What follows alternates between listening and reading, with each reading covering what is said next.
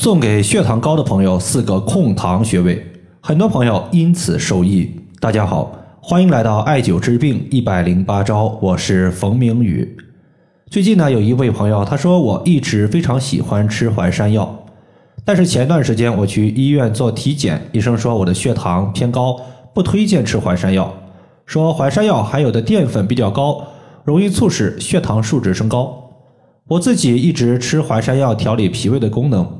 之前有腹泻拉肚子的问题，自从吃了一段时间淮山药之后，拉肚子的情况明显变少了。想问一下，对于血糖偏高的人，淮山药能不能继续吃？如果不能吃，降低血糖的话，该艾灸什么穴位？其实中医和西医对于某些食物在病症之间的关系，确实存在一些认知上的差异。比如说，在中华民国的时候，有一个名医叫做张锡纯。他在治疗高血糖时呢，有两个非常著名的方子流传下来，其中有一个中药的方子叫做玉液汤，它的组成呢就包括生山药一两、生黄芪五钱、知母六钱、生鸡内金两钱、葛根一钱半、五味子三钱、天花粉三钱。它主要呢是以黄芪和葛根为主来调补元气，其次呢以淮山药、知母和我们的花粉就是天花粉作为辅助，可以滋阴补气，从而呢起到降低血糖的作用。有不少朋友呢，就是因为这个方子血糖受到了控制，并且降低。所以我认为呢，淮山药适量吃还是可以的。对于血糖偏高的患者，中医呢把这类病症称之为消渴症，分为上消、中消以及下消。导致病症的主要原因呢，包括脾胃的积热、阴液的亏虚以及肾阴不足等多种情况。所以在调理此类情况时呢，我们主要还是以健脾益气、滋补阴液为主。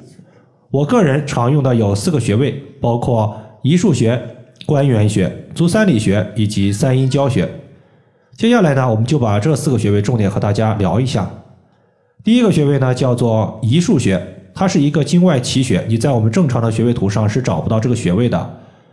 因为有人呢在艾灸或者是针灸的过程中发现胰腧穴这个穴位，它对于血糖有调控作用，而胰岛素可以降低血糖，所以这个穴位所在的位置呢，大家就把它当做胰腺的一个背腧穴，称之为胰腧。当然了，它还有一个名字叫做胃脘下腧穴。在上个月有一个学员，他自己呢就患有二型的糖尿病多年。用的就是上述的四个穴位，每天呢进行按揉和艾灸，尤其是胰腧穴，它用的是一个底部镂空的艾灸罐，因为底部镂空，那么艾热就可以直接渗透到皮肤肌里。白天上班的时候，他会贴敷一个自发热艾灸贴，贴在穴位上；晚上他有出去遛弯的习惯，并且呢在晚上遛弯的时候，他会撞树，用后背去碰撞这个树木。重点他刺激到的穴位就是我们刚刚说的胰腧穴。经过了几个月的一个调理，他的一个两小时餐后血糖数值比之前有所降低。餐后的一个血糖正常数值呢，一般是维持在七点八以内。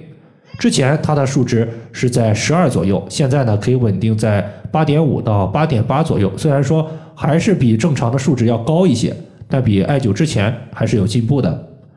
这个穴位呢，在人体的背部第八胸椎棘突下旁开一点五寸的位置。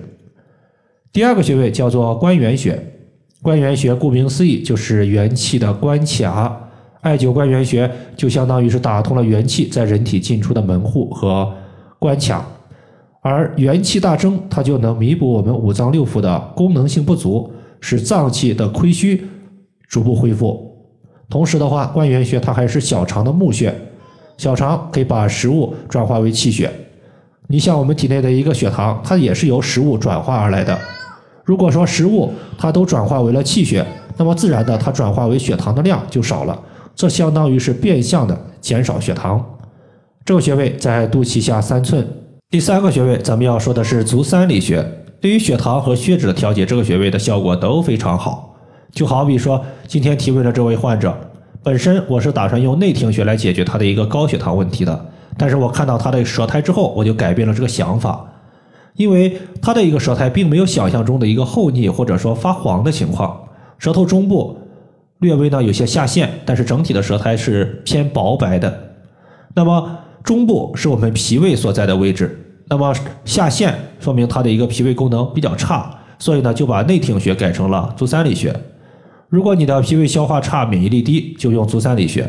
同时，如果你的平时有口气、吃的多、容易饿，这个时候你可以考虑把足三里穴改成内庭穴。